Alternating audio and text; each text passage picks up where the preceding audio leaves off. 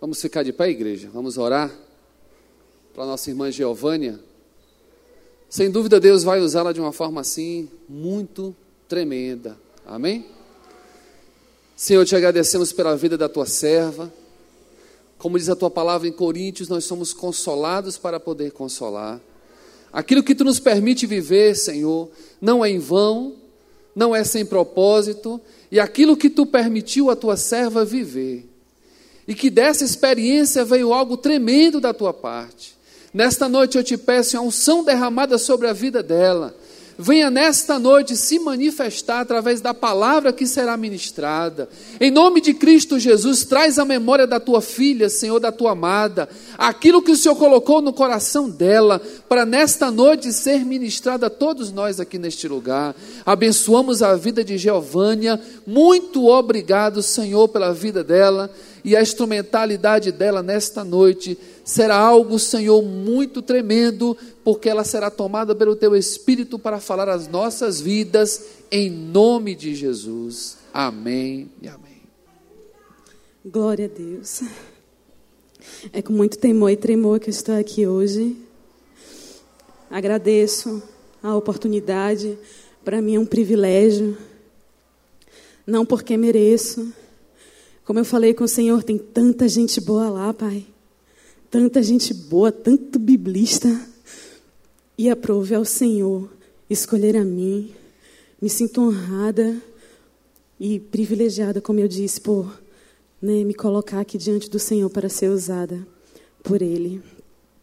Amados, eu confesso a vocês que quando o pastor Jadson me ligou e eu estava na universidade estudando, e o telefone tocou, atendi. Gel, é o pastor Jadson, paz, tudo bem? Eu, tudo, pastor. Estranhei, né? O pastor me ligou.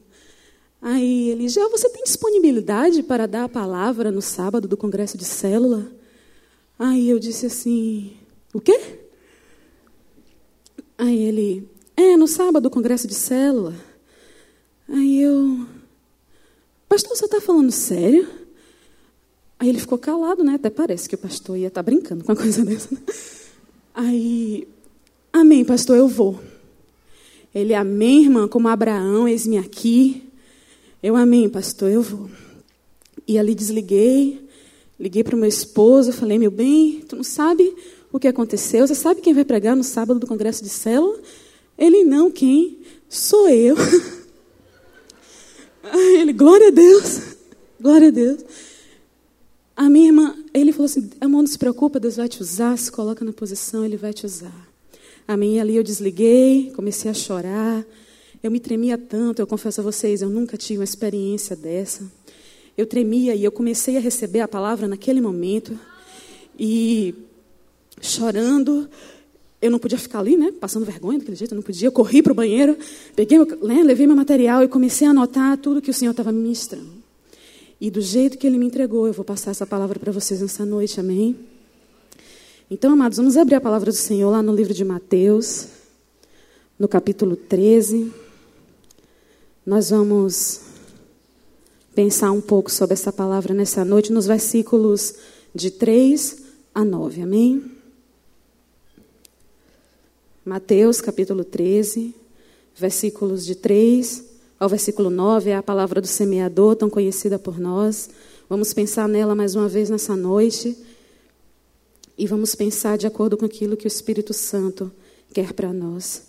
Antes de meditarmos na palavra, eu gostaria de dizer para vocês o que o Espírito Santo me disse de ímpeto. A palavra foi saturar. Saturar. Saturar quer dizer encher até o limite, saciar até o limite, chegar ao limite de algo, né? E o desejo do Espírito Santo é saturar as células, saturar cada líder, saturar cada liderado, amém? Ele quer encher, encher até o limite, encher, te dar muito mais do que aquilo que você já recebeu, te dar muito mais daquilo que você conhece, de tudo aquilo que você nem imagina, o Espírito Santo quer fazer. Amém? Leiamos. Jesus usou muitas parábolas em seu sermão, tais como esta. Um lavrador saiu a semear. Enquanto eu espalhava a semente pelo solo, uma parte dela caiu à beira do caminho e vieram as aves e a comeram. Outra parte caiu em solo cheio de pedras, onde a terra era pouco profunda. As plantas brotaram muito depressa no, so no solo raso, mas o sol quente logo queimou as plantas e elas murcharam e morreram, porque tinham pouca raiz. Outras sementes caíram entre espinhos, que cresceram e sufocaram as plantas novas. Mas outra parte caiu em solo bom e deram a colheita que era 30, 60 e até mesmo 100 vezes aquilo que ele tinha plantado. Amém. Vamos ficar com esse versículo 8. Mas outra parte caiu em solo bom e deram uma colheita que era 30, 60 e até 100 vezes mais do que aquilo que foi plantado. Solo bom.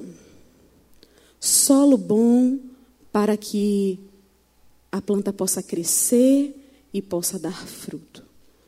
Se formos pensar, obrigada, irmão, em um solo bom, o que é que um solo bom tem para que uma planta possa se desenvolver?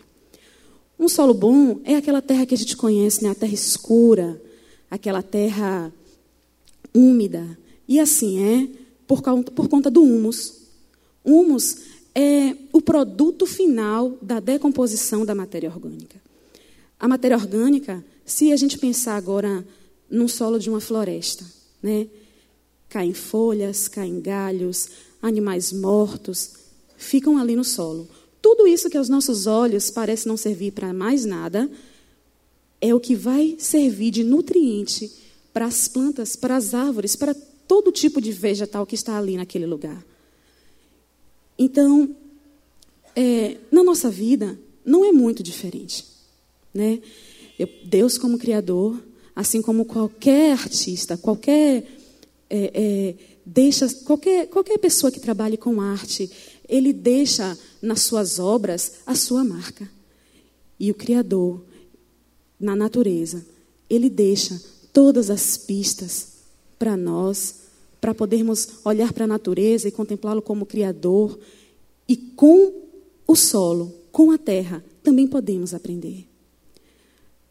Se para um solo ficar fértil, produtivo, para que as plantas possam se desenvolver, é a partir da matéria orgânica que ele se desenvolve. Isso não acontece por si só. Existe um instrumento fundamental para que isso aconteça, que o nome e esse instrumento é a água.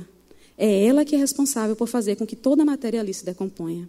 Na nossa vida, todos os problemas, tribulações, decepções, rancores, mágoas, frustrações, tudo aquilo que nos sobrevém, as palavras que não deveriam ser ditas, tudo isso também deve ser decomposto em nós através da água que se chama Espírito Santo.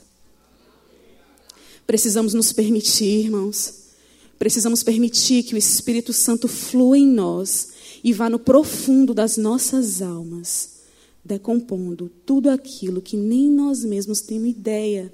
Às vezes a gente não faz ideia, né, de o quanto de raiz ainda existe dentro de nós e que tem nos impedido de avançar, tem nos impedido de estar em célula, tem nos impedido de amar, de aproveitar, de desfrutar da vida que o Senhor tem para nós, que é uma vida abundante.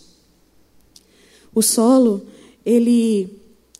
Aquela parte que a gente vê, que a gente pega, né, são os minerais, mas ele tem poros, é pelos poros que a água se infiltra.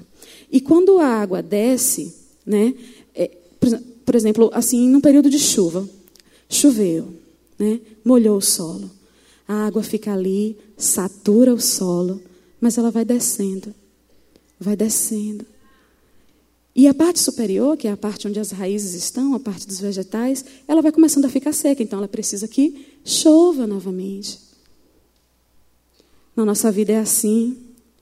Chove, o Espírito Santo derrama, mas a unção de hoje é para hoje. Precisamos buscar a unção de amanhã. Não podemos nos acomodar. Precisamos dessa água. Precisamos ser saturados para que tenhamos vida abundante todos os dias. Agora nós precisamos nos permitir.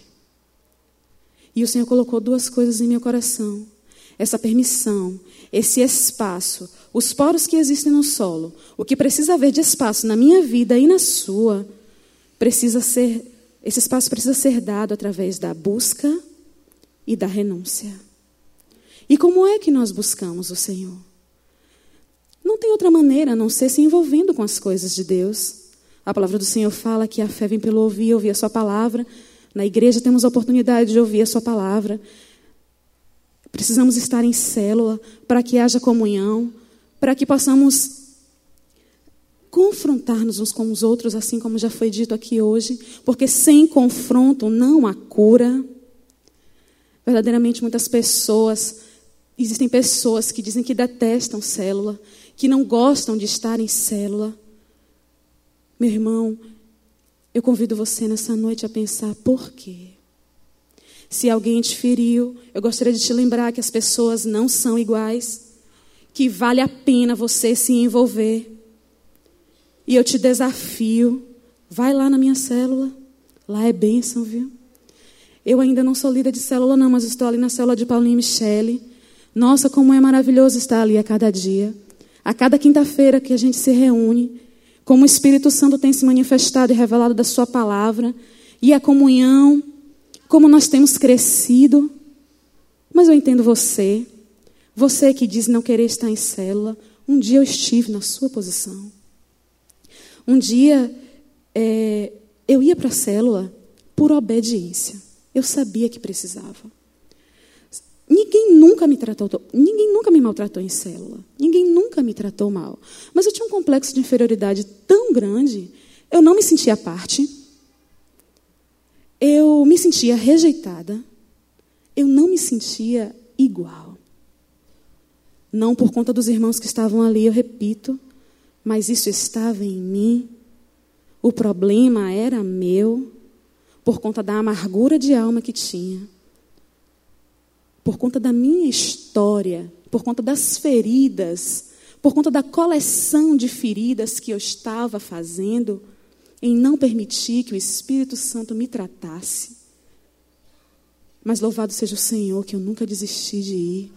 E como valeu a pena, e como vale a pena estar em célula.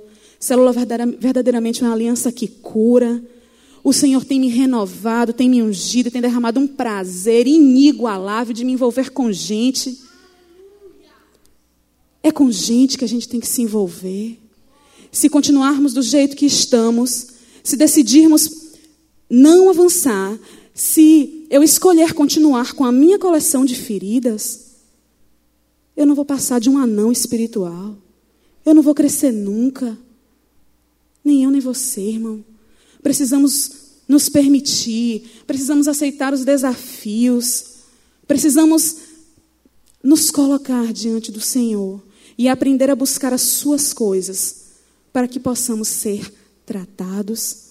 Porque ou você tem uma coleção de feridas, ou você tem uma coleção de experiências com o Espírito Santo, e eu prefiro ter uma coleção de experiências com Ele.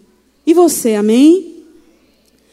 Então, amados, mas além de vir à igreja, de estar em célula, de fazer um curso para aprender mais, de fazer parte de um ministério, não existe posição igual que possa nos trazer crescimento quanto uma devocional. É na devocional que encontramos intimidade. É na devocional que o Espírito Santo se revela de maneira particular a cada um de nós. E ele fala. Quero dizer a vocês também, confessar a minha miséria para vergonha minha. Mas louvado seja o Senhor que ele, ele me tirou dessa posição. Eu, particularmente, aqui na igreja se bate muito né, nessa questão de faça sua devocional, faça sua devocional, leia a Bíblia, faça sua devocional. E graças a Deus por isso.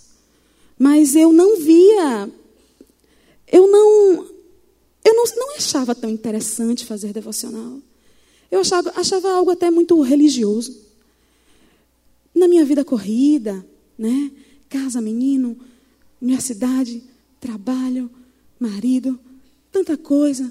E quando eu parava, era Senhor, muito obrigado por este dia, né? Às vezes nas minhas, no meu dia a dia, eu tinha o sofisma de que, por exemplo, se eu estou na pia lavando prato, eu estou orando, se eu estou estudando, eu estou orando, se qualquer lugar onde eu vá, eu estou orando. Mas, irmãos, é diferente quando você para. Você está sinalizando para Deus que você está totalmente interessado em ter um relacionamento com Ele. Então, como eu estava dizendo a vocês, eu não achava interessante porque eu não sentia nada, né? E aí eu também não tinha tempo, era muito ocupada. E como muitos aqui sabem, né, recentemente passei pelo processo da trombose cerebral, que acabou afetando minha visão. Ah, mas graças a Deus por essa prova que eu passei, viu? Deus sabe o que faz. Me chame de doida quem quiser. Eu agradeço a Deus por essa oportunidade que Ele me deu de poder enxergar verdadeiramente o que Ele tem para a minha vida. Irmãos, como afetou a minha visão? Você sabe qual era a minha maior dor? Era que eu não tinha lido a Bíblia toda ainda. E eu falei, meu Deus, eu podia ver e não lia. E agora? E agora? Eu quero louvar ao Senhor por ter restaurado a minha visão, mas primeiramente por ter restaurado a minha vida. A Bíblia é viva. Ela é viva, ela se cumpre na vida do cristão. Ela nos consola, ela nos orienta. Ela não tem outra maneira de se conhecer Deus, irmãos, a não ser pela leitura da palavra. Não tem. Não tem. E eu demorei tanto para perceber isso. Conheço, eu conheço muito da palavra, mas de banco, sabe? De ouvir. Faltava me relacionar com o Senhor. E eu louvo ao Senhor por essa oportunidade. E se você está nessa situação, se você é líder de célula e tem parado para buscar o Senhor somente no dia que você quer a palavra, ô oh, irmão, em nome de Jesus, no meio do teu corre-corre, se vira, irmão, procura um tempo. Procura um tempo. Seja na hora do teu almoço, sei lá, vai no banheiro, ora cinco minutos, busca. Deus conhece o teu coração. E Ele tem todo o interesse de se relacionar com você intimamente. O Espírito Santo, mais uma vez eu digo, quer saturar, ele quer encher, mas nós precisamos buscá-lo, demonstrar o nosso interesse, sinalizar para o reino espiritual que nós queremos mais. A palavra de hoje é só para os inconformados. Só para os inconformados. Se você não se conforma com a unção que você tem, se você não se conforma com o estado em que você está, assim como a pastora Anice fala, se você está na média, na mediocridade, hoje você vai sair em nome de Jesus. O Espírito Santo quer saturar a tua vida, assim como a água satura o solo, assim como a água faz transformar tudo aquilo que parece ser nada e transforma em vida. Quando o Espírito Santo nos transforma, a nossa vida vira um testemunho, a nossa vida é edificada, nós somos transformados, restaurados, edificados, damos muito fruto. Amém. Muito fruto é isso que precisamos dar. Mas não precisa se preocupar quanto a isso. O que precisamos fazer é buscar essa parte de dar o fruto, é dele. É ele quem frutifica em nós. Quinta-feira na célula, quem pregou foi Neuma. Ela falou, a gente está estudando os frutos do Espírito. E Neuma trouxe uma palavra reveladora aos nossos corações. Sempre entendemos e ouvimos, na verdade, sobre os frutos do Espírito. Mas a palavra não usa no plural, irmãos. É o fruto do Espírito. O fruto do Espírito é alegria, paz, longanimidade, fidelidade, amor, fé. Os, aqui, todos os nove itens faz parte de um fruto. É o fruto do Espírito. Olha para a tua vida nesse momento, você tem dado? Você tem dado o fruto do Espírito? Ele tem frutificado na tua vida? É isso que você tem transparecido, irmão? Você tem vivido o que está lá em Gálatas 5,22? Vamos ver, amém? Por favor, abre a palavra. 5,22, que fala: Mas quando o Espírito Santo controlar as nossas vidas, ele produzirá em nós esta espécie de fruto: amor, alegria, paz, paciência, retidão, bondade, fidelidade, mansidão e domínio próprio. E aqui não há conflito algum com as leis judaicas. Todos esses frutos, todos esses frutos, todos esses itens do fruto do Espírito estão em tua vida. O que é que está faltando? Tá faltando? Você precisa de um pouco mais de paciência? Você precisa de um pouco mais de alegria? Longanimidade. Aquilo que você está precisando, o Senhor quer derramar hoje na tua vida. A partir da decisão que você vai tomar de buscar e continuar buscando o fruto do Espírito Santo em você e em mim. Amém? E a segunda coisa, irmãos, que é a renúncia, e ele trouxe fortemente ao, meu coração, que é o temperamento. O temperamento. Você sabe qual é o seu temperamento? O temperamento, ele. Todos nós temos temperamentos. A gente conhece temperamento assim, né? Tem pessoas com temperamento forte. Tem um gênio forte, essa menina, né? Tem, tem gente que tem temperamento mais. Oh, como ela é suave, como ela é doce. A gente conhece geralmente temperamento assim. Mas existem quatro tipos de temperamento em que o que eu gostaria de deixar bem claro aqui é que não existe temperamento bom e nem temperamento ruim. Amém? É, os temperamentos, ele não é algo assim mitológico, não, foi, não é algo aleatório. Ele foi descoberto por Hipócrates, ele é considerado o pai da medicina, né? e essa teoria é aceita até hoje. E verdadeiramente nós sabemos que cada um de nós tem temperamento. É, em cada indivíduo, pode predominar dois tipos, três ou até mesmo os quatro temperamentos, certo?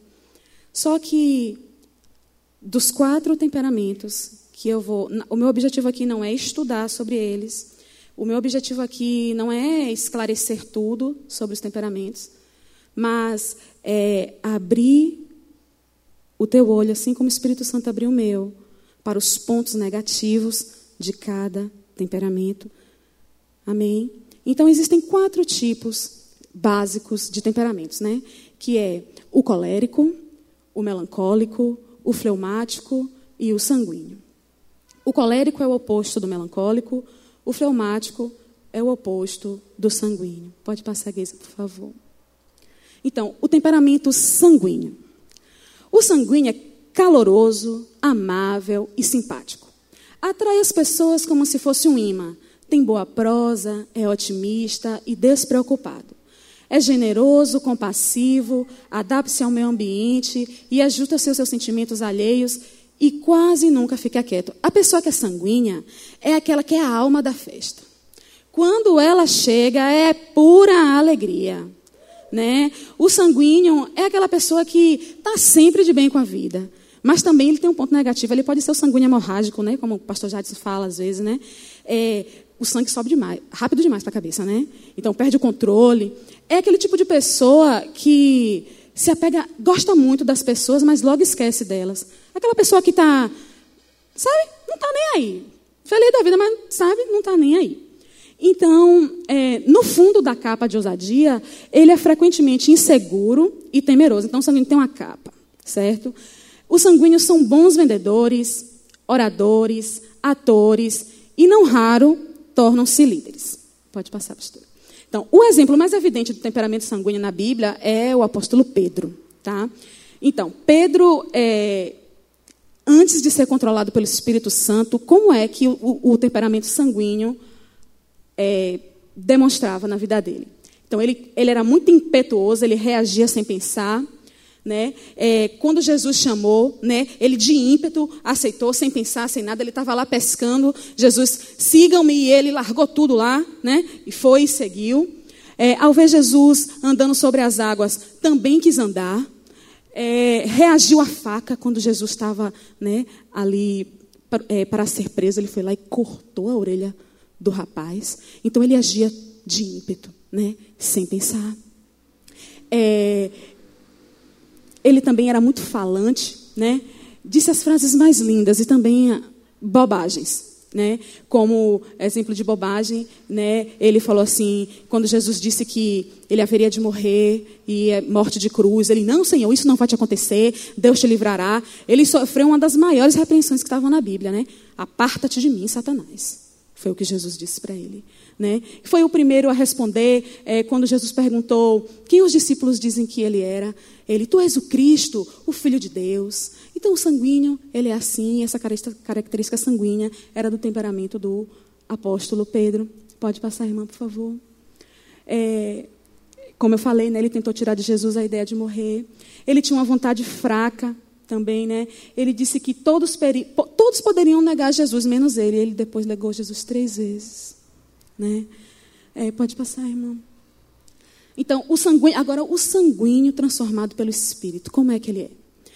Pedro era um dos que estavam no cenáculo quando cumpriu sua promessa do Pai, né? Recebereis poder ao descer sobre vós o Espírito Santo. Então, o poder de Deus mudou a vida do sanguíneo Pedro, transformando aquele homem inconstante em alguém equilibrado e cheio de autoridade.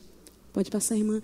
Então, ele passou a ter equilíbrio, ele não se irritou quando ouviu dizer que estavam bêbados, Anteriormente ele fazia o quê? Ele com certeza estouraria. Né? Ele teve coragem, confessou a Jesus mesmo diante de grande pressão. Antes havia negado diante de uma criada. Ele afirmou ser mais importante obedecer a Deus do que aos homens. Ele teve humildade, quando ele foi orar por Dorcas, né, ele pediu para que todos saíssem. O sanguíneo gosta de plateia, ele gosta de ser assistido. Então, naquele momento, ele pediu para que todos saíssem. Ele já era diferente. Ele produziu fé quando ele estava ali algemado entre aqueles guardas, naquela prisão. Ele dormiu. Ele sabia que ele seria condenado à morte no dia seguinte. E dormia. Isso é fé. Então, esse é um exemplo de pessoa sanguínea. Agora, o colérico, né? Quem tem um temperamento colérico? O colérico tem a cabeça quente. Ele fica agitado com facilidade, mas se acalma logo que o adversário se dá por vencido. Ele se aborrece, mas seu ódio não é eterno. Sua reação é rápida, mas não persistente. Mantém-se sempre ocupado, embora o faça contra gosto, justamente porque não é perseverante. Prefere dar ordens mas se aborrece ao ter que cumpri-las. O colérico é aquele tipo de pessoa que sempre.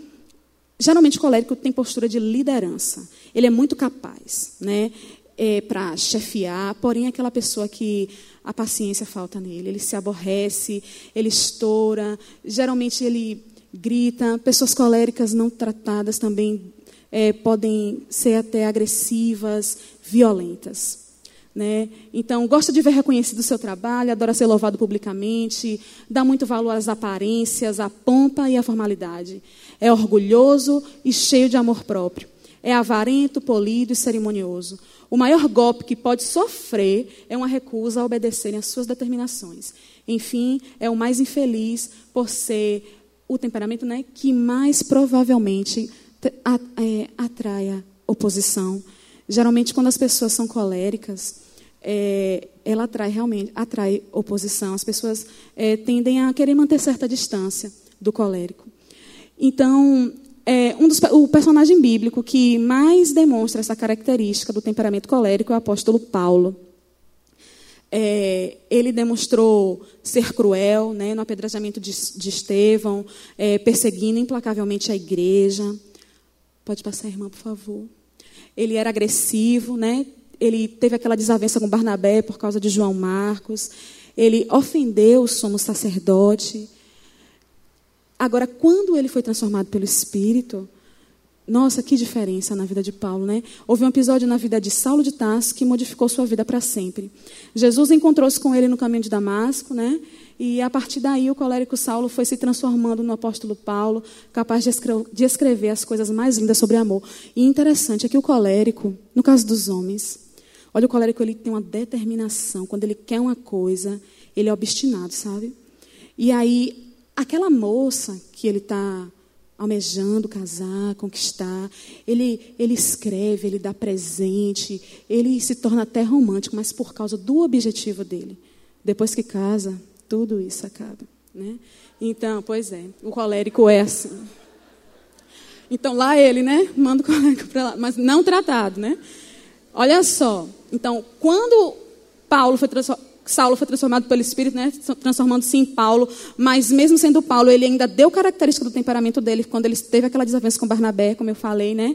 Então, é, ele passou a ter força de vontade, ele disse né, que ele era capaz de suportar qualquer coisa, Pode passar, irmã.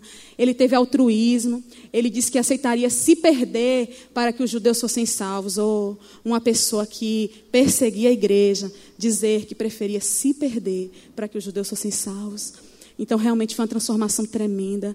Ele passou a ter contentamento, aprendeu a viver contente em qualquer situação, né? E passou a, a dar amor, porque jamais um colérico faria um poema tão lindo sobre amor como está lá né, em 1 Coríntios 13.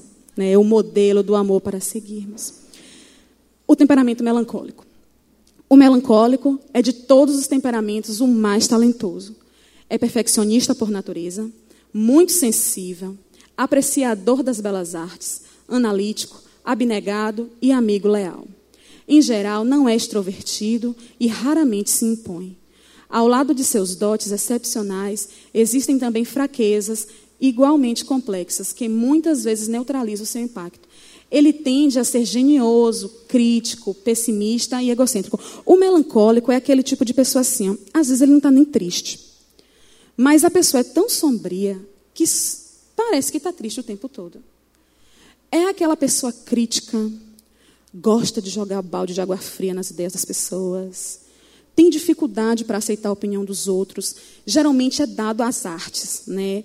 É, as pessoas que têm muito talento assim com artes geralmente são melancólicas. A Bíblia mostra uma lista de melancólicos famosos, como Jacó, Elias, Jeremias, Isaías, Daniel, Jonas, João e outros. Mas o personagem bíblico que melhor representa esse tipo de temperamento, e sem dúvida, é Moisés. Moisés ele era uma pessoa agressiva, matou o egípcio para livrar o israelita ele tinha um complexo de inferioridade. Quando ele recebeu a missão, né, quando Deus chamou, mandou ele ir, ele disse o quê? O Senhor, só sou uma criança, eu não sei falar. Essa missão não é para mim. Né? Eu não sei falar em público, foi o que ele disse. Então, agora, um melancólico transformado pelo Espírito Santo, né, quando Moisés entregou a sua vida a Deus. É porque a vida de Moisés ela é marcada por uns três períodos de 40 anos. E nessa fase, né, quando ele se torna transformado pelo Espírito, ele Tornou-se exemplo de dedicação, sendo transformado de um homem inseguro, desconfiado, pessimista, impossível e deprimido, no maior líder de todos os tempos, reconhecido até hoje pelo povo de Israel. Mesmo assim, os traços do seu temperamento estiveram presentes durante toda a sua caminhada, mesmo após o encontro com Deus na sarça ardente. Pode passar, irmã. Ele também é, era abnegado, abriu mão de tudo pela fé foi leal, intercedeu pelo povo, colocando a própria vida em risco. Né? Então, assim, o melancólico, ele, transformado pelo Espírito, ele, essa, essa, essa imagem de tristeza, essa angústia permanente, né? ela vai ser trocada por um novo espírito, um espírito de alegria e de encorajamento. Agora sim, irmãos, uma coisa que eu gostaria de deixar bem claro também é que a base dos temperamentos não muda. Temperamento é genético, a gente herda, é carga genética dos nossos pais, certo? Então isso não muda. O que nós precisamos atentar nessa noite, o que eu quero com isso aqui dizer é que precisamos atentar para os pontos negativos do nosso temperamento. Amém? E depois eu vou dizer por quê. Fleumático. O temperamento fleumático é, então, o fleumático é a pessoa que mais difícil, de mais fácil convivência. Sua natureza calma e sossegada faz com que é, sejam pessoas benquistas por todos. Sua sensibilidade espiritual e senso de humor tornam sua presença um prazer. Enquadram-se bem no título de Senhor Simpatia, onde quer que estejam. Na verdade, os fleumáticos são pessoas geralmente tão boas que, mesmo antes de se converterem, já agem como crentes, mais do que qualquer alguns tipos de crentes, né? Então, além de ser calmo e acessível, ele também é, é agradável e trabalha muito bem com os outros. É, a sua maior fraqueza é a falta de motivação, chegando a ser displicente com relação ao trabalho e tende a ser cabeça dura, mão de vaca e indeciso. Tem a capacidade de olhar a vida como mero espectador, evitando a todo custo envolver-se com as coisas, o fleumático ele tende a ser extremamente passivo. Né? A, é, deixa a vida me levar. Né? Ele deixa a vida passar adiante dos seus olhos. É, então, os fleumáticos dão, bom, dão bons diplomatas, pois são pacificadores por natureza, professores, médicos, cientistas, humoristas, escritores e editores de livros e revistas. Quando motivados, podem tornar-se líderes muito capazes. Quando se quer motivar uma pessoa fleumática, é importante lembrar que não devemos aceitar um não como resposta. É aquele tipo de pessoa assim que gosta de insistência. Ela diz não, mas na verdade ela quer que você fique insistindo. Mas você também não pode forçar. Porque se você forçar, ela também pode recusá-lo, sabe? O fleumático é assim. É... Então, assim, o fleumático jamais toma para si mais do que consegue fazer, mas quando assumem algo, lá está ele, ano após ano, servindo com alegria e bom humor. O melhor exemplo para o propósito desse estudo é Abraão. Amém? Então, observemos a trajetória do fleumático Abraão. Ele era passivo, ele seguia o mau conselho da esposa para que tivesse um filho com a empregada. Como é que o homem. Oh, eu não posso te dar filho, você vai lá, né, com a, com a minha escrava H, e você vai poder ter a descendência. Ele não disse nada, ele foi lá e foi, passivo. Você está. Né? Ele era medroso, ele mentiu né, é, no Egito, dizendo que Sara era sua irmã. Depois mentiu novamente para Abimeleque, né, dizendo que Sara era sua irmã. Ele era leal, né, mesmo depois da separação conturbada. É, Abraão foi à guerra para livrar seu sobrinho Ló de seus inimigos. Agora, transformado pelo Espírito Santo, né, depois de sua prova de fogo no Monte Moriá, ele ficou sendo conhecido como o pai dos que creem. E deu o maior exemplo de fé né, que um ser humano pode dar, né, que é ele foi capaz né, de oferecer o seu próprio filho, eu digo ser humano, né, porque Deus fez isso. Ele ofereceu o seu próprio filho em obediência a Deus. Creu que Deus cumpriria sua promessa, mesmo que fosse preciso ressuscitar Isaac. Então é isso. Estão aí minimamente, resumidamente falando sobre os quatro temperamentos. Não sei se deu para você identificar aí qual é o seu, mas de fato é. Se você não sabe qual é o seu temperamento, você sabe que você tem pontos negativos, que você tem defeitos, a sua família reclama disso. Se você vai, se você está no trabalho, na faculdade, na escola, em qualquer lugar, ou uma hora ou outra ele aparece. Nós temos esse versículo em mente, né? Já não sou eu quem vivo, mas Cristo é quem vive em mim. Irmãos, precisamos pedir ao Espírito Santo que tenha misericórdia de nós, para que esses, esses pontos positivos do nosso temperamento sejam completamente transformados. Porque, porque os pontos negativos do nosso temperamento, eles apagam o Espírito Santo de Deus em nós. Apagar o Santo Espírito de Deus é pecado. Se estamos pecando, estamos nos distanciando de Deus. E eu creio aqui que nenhum de nós, nenhum de nós, deseja continuar nessa situação. Se você tem tentado mudar há tanto tempo, se você já tentou e desistiu, tentou e desistiu, e de repente se acomodou, não, eu sou assim, me aceite assim quem quiser. Olha, irmãos, bem verdade você é. Mas os pontos negativos do teu temperamento precisam ser transformados pelo Espírito Santo e no lugar deles precisam ser ocupados pelo fruto do Espírito. E a partir daí, a vida de Deus será gerada em nós. Viveremos de forma abundante, viveremos de forma plena. Você vai ser uma esposa melhor, você vai ser um esposo melhor, você vai ser um filho melhor, você vai ser um servo melhor, você vai ser um pastor melhor. Tudo isso para a honra e para a glória do nome do Senhor. Que ele cresça e que eu diminua. Amém? A palavra também fala que depois de João, o reino de Deus é tomado por esforço.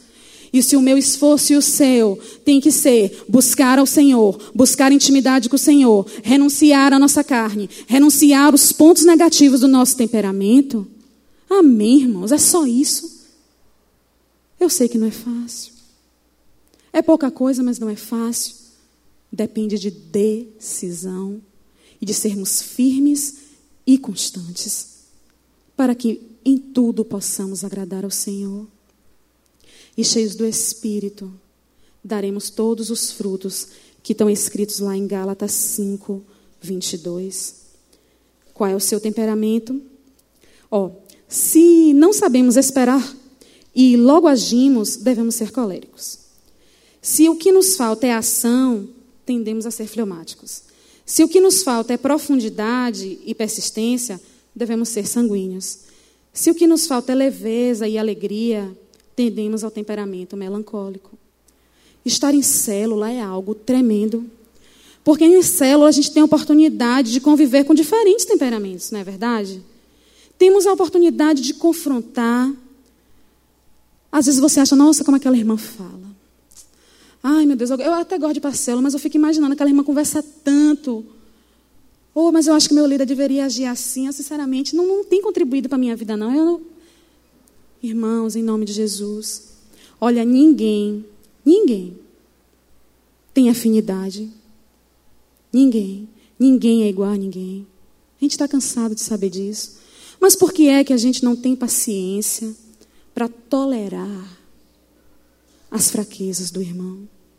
Cheios do Espírito Santo, olharemos para cada um com amor e misericórdia, porque é assim que o Senhor olha para nós. E é assim que nós desejamos que as pessoas olhem para nós também, sem nos julgar. E assim iremos crescer.